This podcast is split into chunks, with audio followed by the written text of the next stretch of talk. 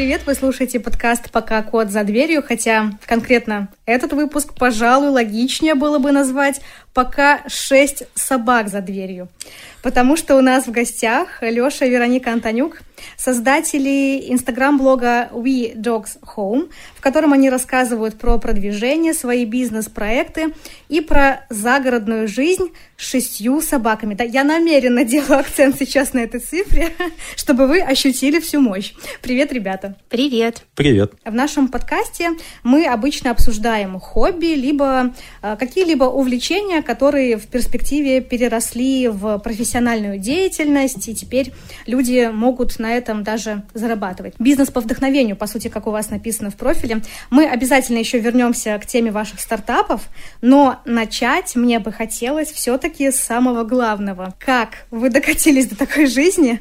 Как у вас появилось шесть, как там у вас написано в Инстаграме, ухошлопов? Ухошлопов. Шесть ухошлопов. Наверное, вы же с одного начинали? Начинали вообще с мечты просто собаки. Собака всегда была моей мечтой, и в силу возраста мне ее не разрешали завести. Потом жизнь в другом городе в съемном жилье. И вот по возвращению в Брест первым, что мы сделали, это завели собаку. У моей коллеги как раз в то время отец занимался разведением, да, так это сказать. И нам сказали, вот мы вам со скидкой можем продать бигля, а так они их как бы оптом продавали на Москву. И вот один бегленыш приехал к нам. Вообще, когда писали про Бигли, там всем говорили, что это собака не для первого раза. Мол, ребята, 10 раз подумайте. Для активных людей. Да. И это было самым главным аргументом. Говорю, Леша, мы же активные! Да, оказалось, что мы по сравнению с ней вообще не активные. Вот она активная, мы нет. Итак, Фрея появилась в однокомнатной квартире. Когда мы только делали ремонт, и она как бы помогала нам его делать. Мы прибивали плинтуса, она отрывала. Я пытаюсь сформулировать какие-то вопросы, они мне э, частично по атмосфере напоминают вопросы такие о семье, о детях. Но вы же не планировали вторую собаку. Мы не планировали Она вторую у вас собаку. появилась случайно в семье. Да, был нетипично холодный февраль для Бреста. Было очень холодно, там что-то... Это минус 30. Да, и мы увидели Дики. Вероника мне рассказывала про этого пса. Говорила, очень замечательный пес играет с Фрей. Мы его увидели один раз, покормили. И я говорю, что типа, дружище, давай так, вот ты сейчас беги, где тусовался, но если я тебя увижу еще раз, то мы тебя заберем. Ну и спустя, наверное, несколько дней, может, неделю. Это была более романтичная история. 14 февраля. А, планировали поехать в лес погулять, насладиться февральским морозом в лесу. Но, выйдя из дома, мы подумали, пойдем-ка мы на обычное свое место. Возвращаемся на место для выгула, а там вдалеке лежит пес, похожий на э, хаски, на волка, и мы издалека не понимаем, где хозяин, чей это пес. И уже подходя вблизи, мы понимаем, что это он, и я ему просто «Эй, малыш!» И он бежит нам радостно навстречу, и мы с Лешей смотрим на друг друга, и он такой «Ну что?» А, все, я не знаю, но я не представляла, как жить с двумя собаками в одной квартире. У меня паника от этой мысли возникала, потому что, зная, какая Фрея, я просто это умножала на два и такая, м-м, я не готова. Ну, а я обещал, поэтому мы его взяли, быстренько сбегали в фикс прайс, из чего-то там, из какого-то троса смастерили ему поводок, и вот на этом всем повели его в ветклинику, чтобы сдать анализы, все-таки проверить его на наличие чипа. Ну, мало ли, это действительно Он просто, просто был потеряшка. очень контактный. Да, там по псу было видно, что он где-то жил. Но он оказался без чипа, без э, прививок. Только с без- красивыми Да. зубами. Мы его забрали с расчетом на то, что вот мы тебя заберем, ты поживешь какое-то время у нас, а мы тебе будем искать дом. Я его пять или шесть раз помыл в этот вечер, потому что он был очень грязный. И вот когда вот он уже уснул сразу же, проспал у нас почти сутки, вот спустя сутки я понял, что нет, этот парень О. будет жить с нами. Врет. Как только он помыл, и Дикий уснул, Леша лег возле него на пол, свернулся так. Я тебя никому не отдам. И все. Как это миленько. И как эм, первенец в вашей семье Фрея восприняла нового товарища. Да, Отлично. это вообще нам все. Главное заблуждение. Мы вот почему как бы тоже завели блог изначально, мы хотим людям донести, что а, брать собак с улицы не страшно, что покупная собака может тебе доставить больше дискомфорта в твоей жизни, чем э, песель, который жил и ходил в туалет на улице.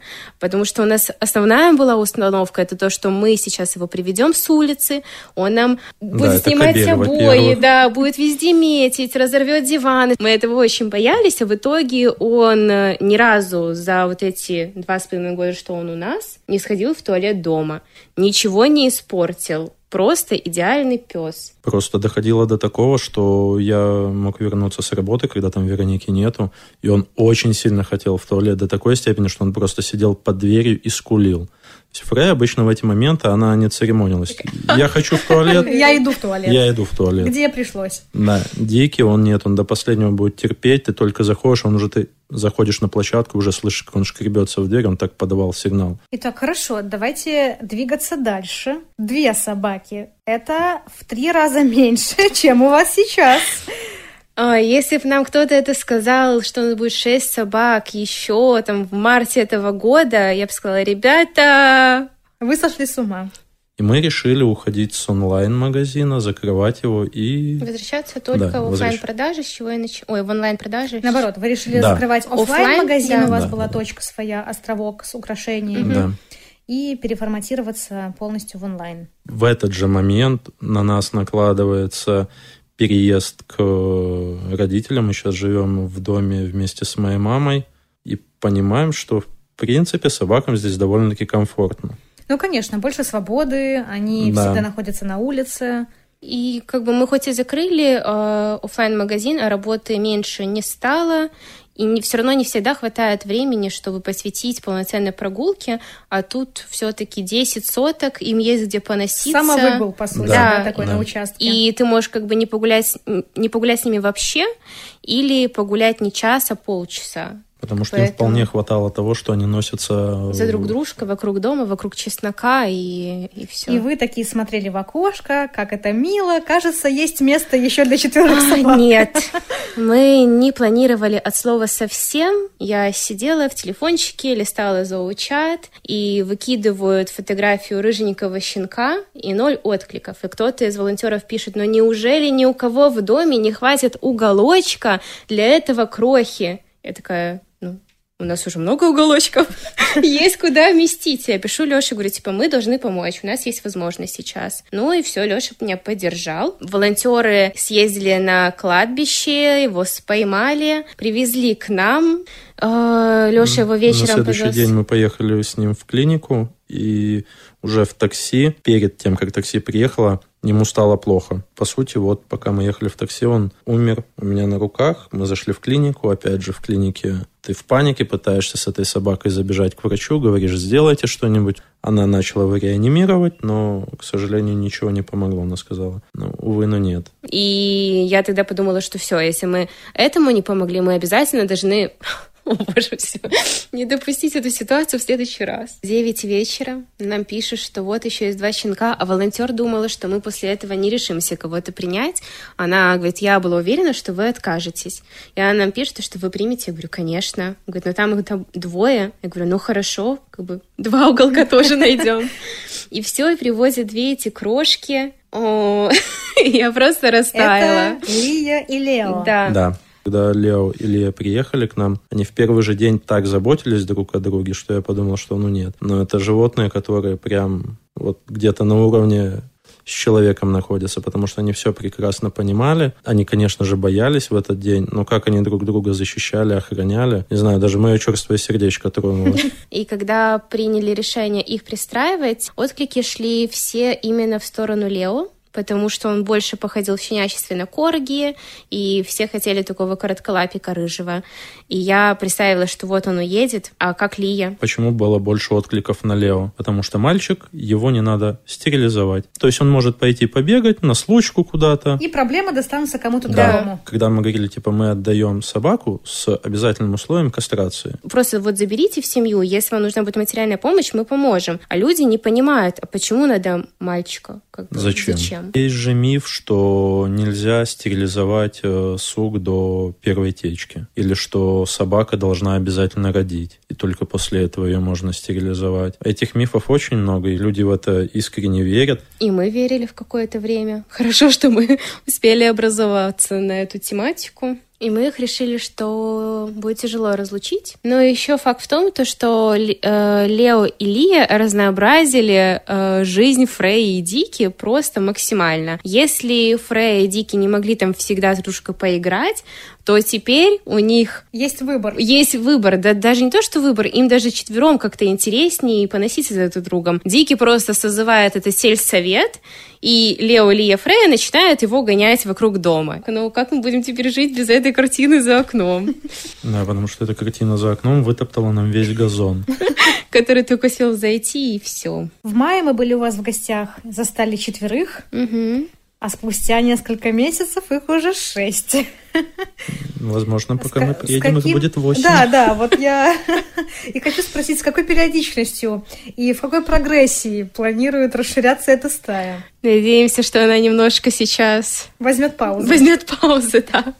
Итак, а... последующие. Мне двое. написал коллега и говорит, что под Девином, это недалеко от города Бреста, в детском лагере, увидел там щенка. Оказалось, что у них э, собака, сучка на территории лагеря уже 8 лет как находилась и рожала практически каждый год. Куда они раздавали этих щенков? В какие леса, в какие города, неизвестно. Максимум, чего мы добились, это что нашлись еще одна семейная пара, которые съездили в этот лагерь, забрали щенков и привезли к нам. Их просто типа, через заборчик передали, забирайте. А маму они на отрез отказались отдавать, потому что изначально мы думали, что и маму привезут в Брест, чтобы стерилизовать. Этого добились брестские волонтеры, наверное, только через две недели, звоня просто каждый день директору и говорит, что мы все сделаем, мы уже собрали деньги на бензин, мы собрали деньги на операцию, только дайте нам добро, чтобы мы приехали, забрали с собой собаку и привезли вам ее обратно. Не первый раз я слышу историю про то, как передержка переросла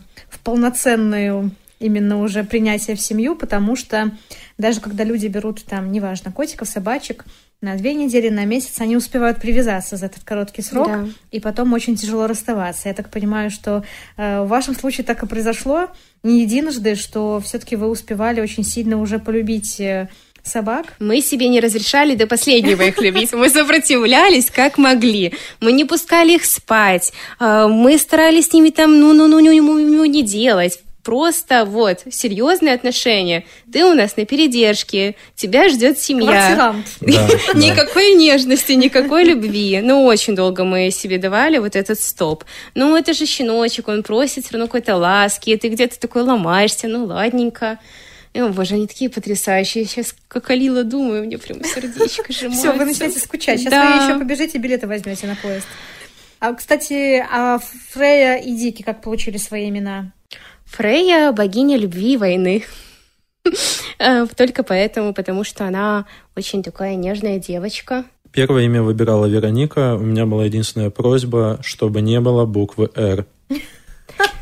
Вот Поэтому везде буква «Л». Теперь у других да. собак, я так понимаю. Не, ну Фрея тоже логика. отличное имя, да, без буквы «Р». Вот. А Дики, мы его когда забрали, он был похож на дикобраза из-за того, что у него шерсть сбилась и торчала как иголочки, плюс еще замерзла.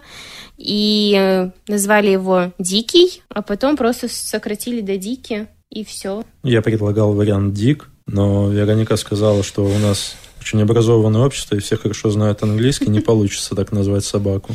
Лила и Стич, так. Да. А тут, э, я так понимаю, вдохновляясь мультиком из детства, да, пришли имена. это Алексей Александрович э, им дал такие имена, потому что Лила такая, о, девочка с Гавайев, которая танцует попой. Она очень э, прикольно двигается. Да, Стич просто такой монстрик, который постоянно кусается, хватается, и у него такой движ-париж в голове ну, происходит. Вообще была ошибкой называть собаку еще одну на букву «Л». Мы думали, что ее заберут. Лео, Лия, Лила, это, конечно, скороговорка Это просто мечта логопеда. Попасть в эту пёсью семью. А еще когда Стич была маленькая, она была примерно размером как Лео, и боковым зрением кто-то подходит, тебя там дергает, такой, Лео, отстань! а это там Лило. О, это просто очень было тяжело. Мы сами привыкали к именам собакам месяц. До сих пор их иногда путаем. До сих пор. Тема финансов. Все-таки как прокормить шесть собак? Со стороны кажется, что нужно очень серьезное финансовое вложение. На самом деле просто умение экономить, умение рассчитывать заранее, сколько тебе потребуется там еды на неделю, ты просто идешь заранее закупаешься.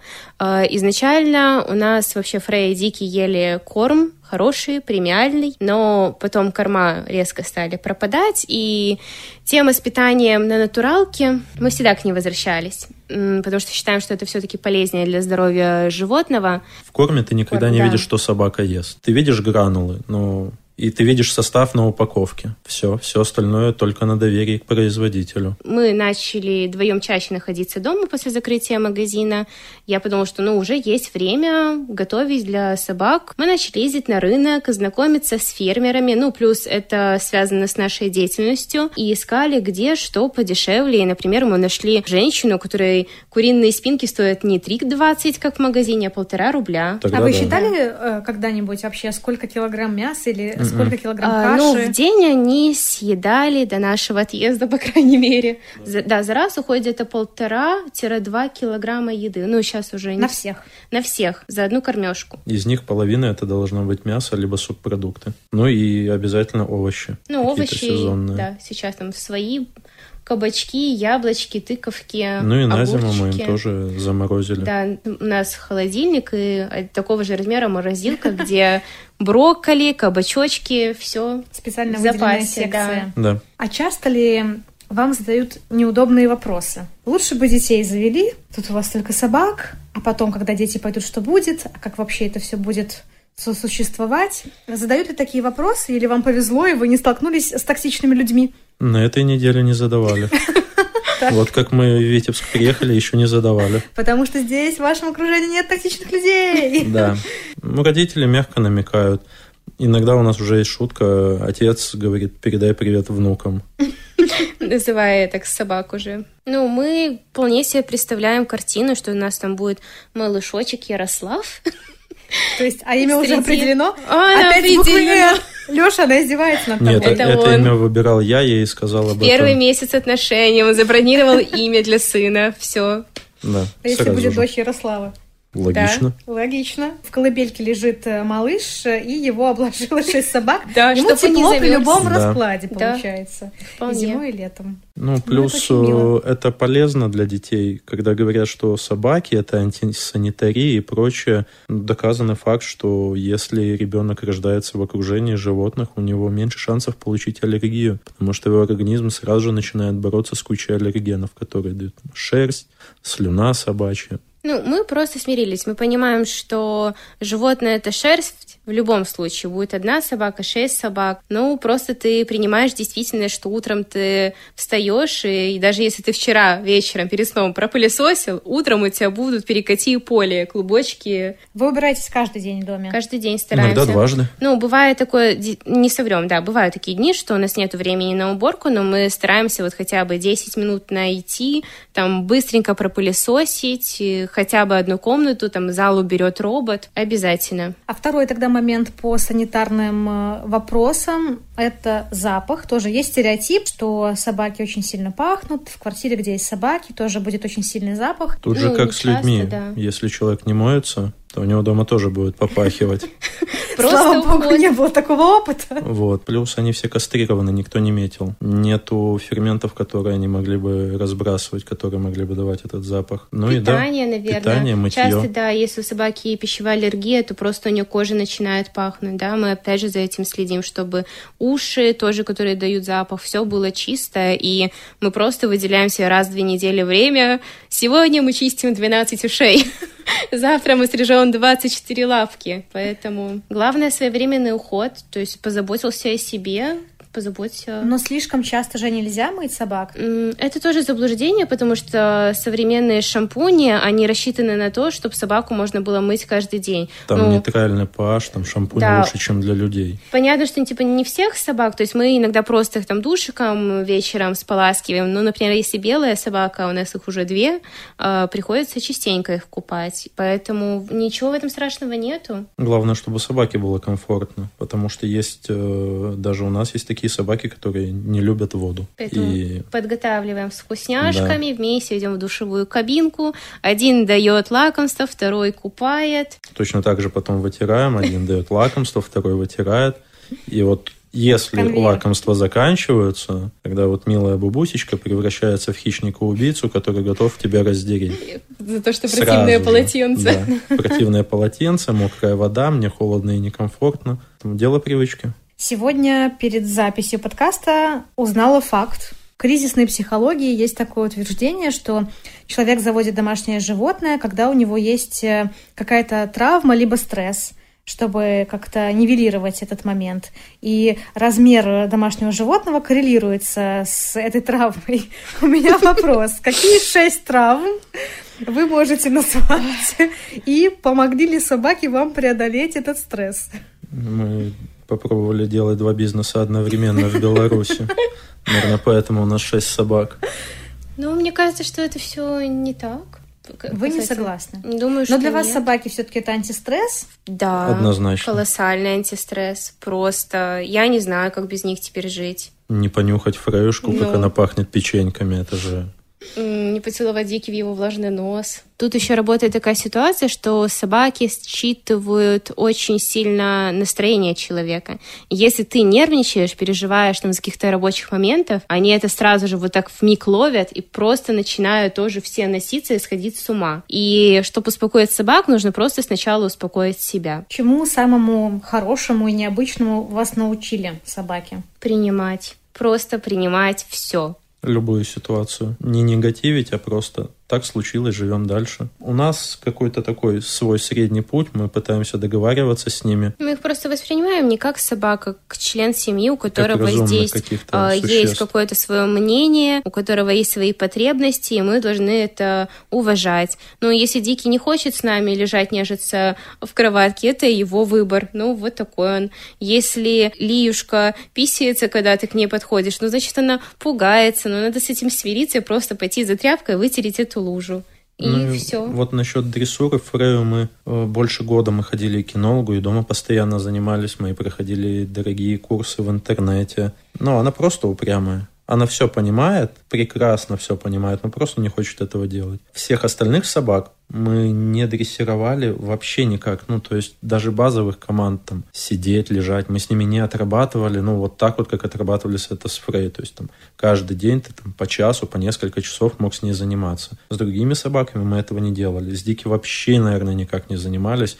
И он максимально адекватный пес, который понимает вот просто как будто человеческую речь. Когда ты ему говоришь, не ходи туда, он не идет. Когда ты ему говоришь, так, дружище, давай ты посмотри за столом, чтобы никто не лез. Он будет... Дежурит. Он дежурить, будет дежурить да. и смотреть, чтобы никто не лез на стол. Если кто-то лезет, он сразу начинает рычать. Мы же его этому не учили. Да, я вообще не понимаю, зачем дрессировать собаку, если ты с ней не собираешься участвовать в выставках и отдавать ее на службу в милицию. Просто это не нужно в бытовой жизни. Не знаю, вот Всегда мы можно договориться. У него, наверное, с психикой все в порядке. Ну, а котики это другое. Наверное, не очень. Котики это немножко другое. Тогда надо научиться принимать.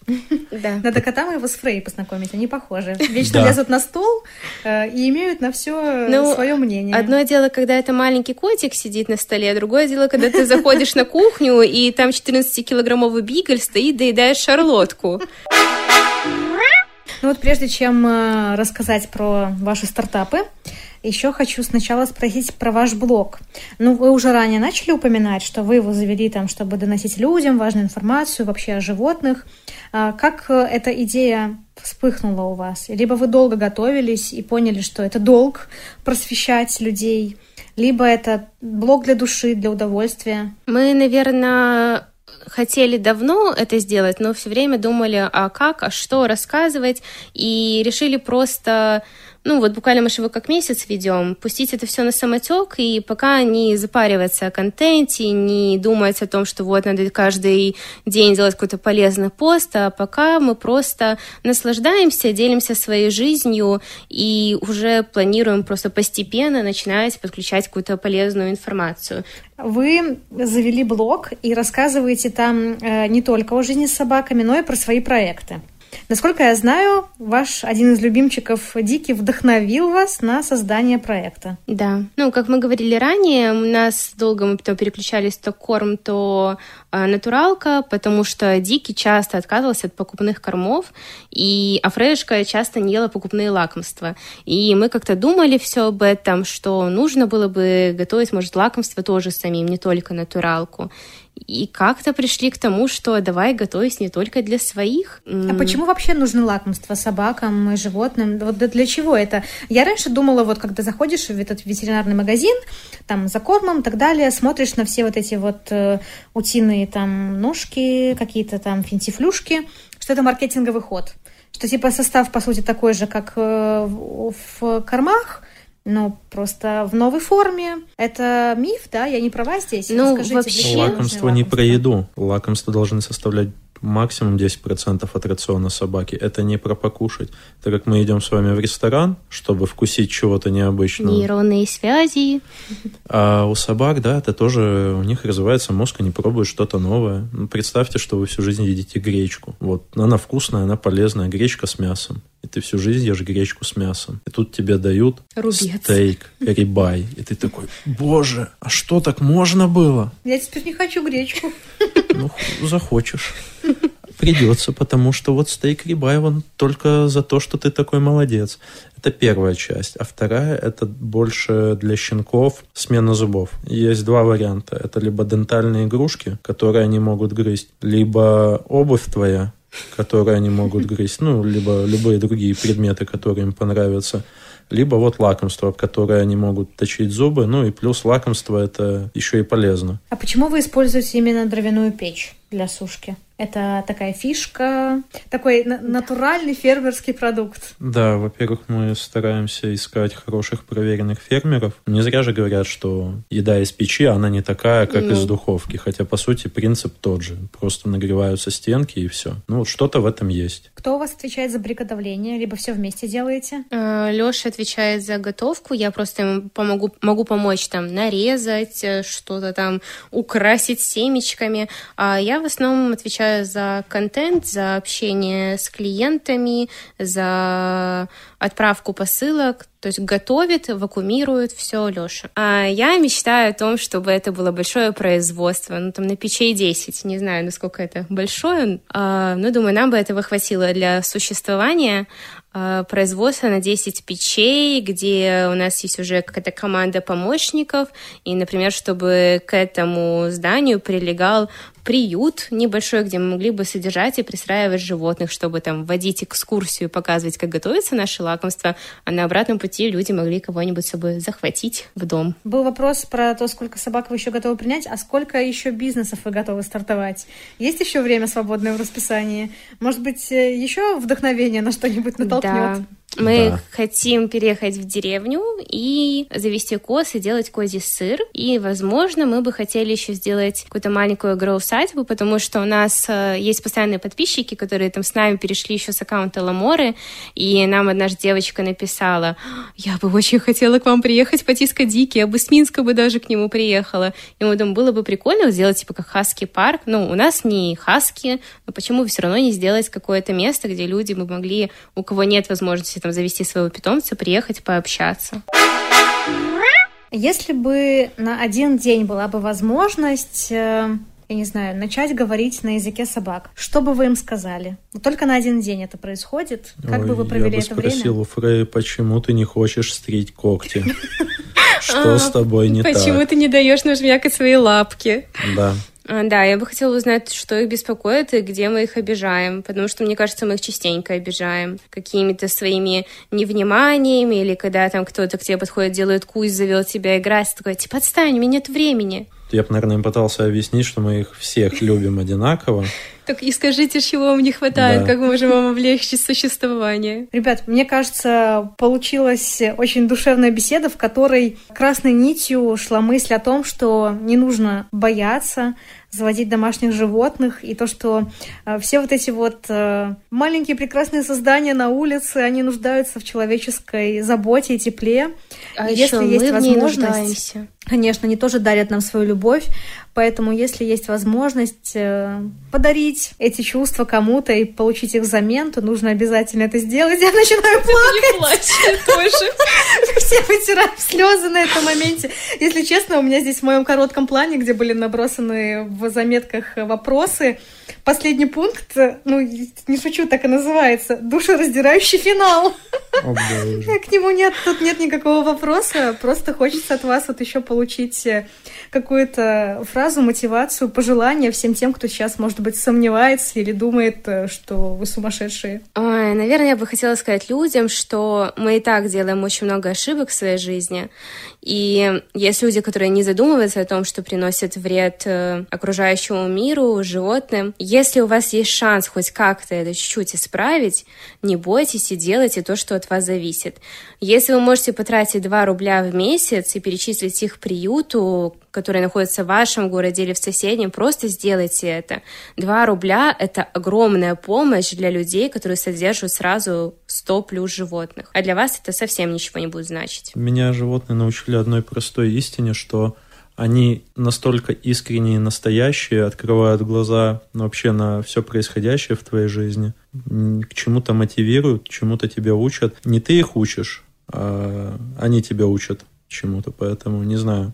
Это сложно сформулировать, когда у тебя появляются домашние животные, ты меняешься, и зачастую в лучшую сторону, поэтому не бойтесь, меняйтесь. Это абсолютно не страшно, это классно, ни с чем не сравнить. А, Я хочу еще рассказать наверное, про твою маму, то, что у нее онкология была.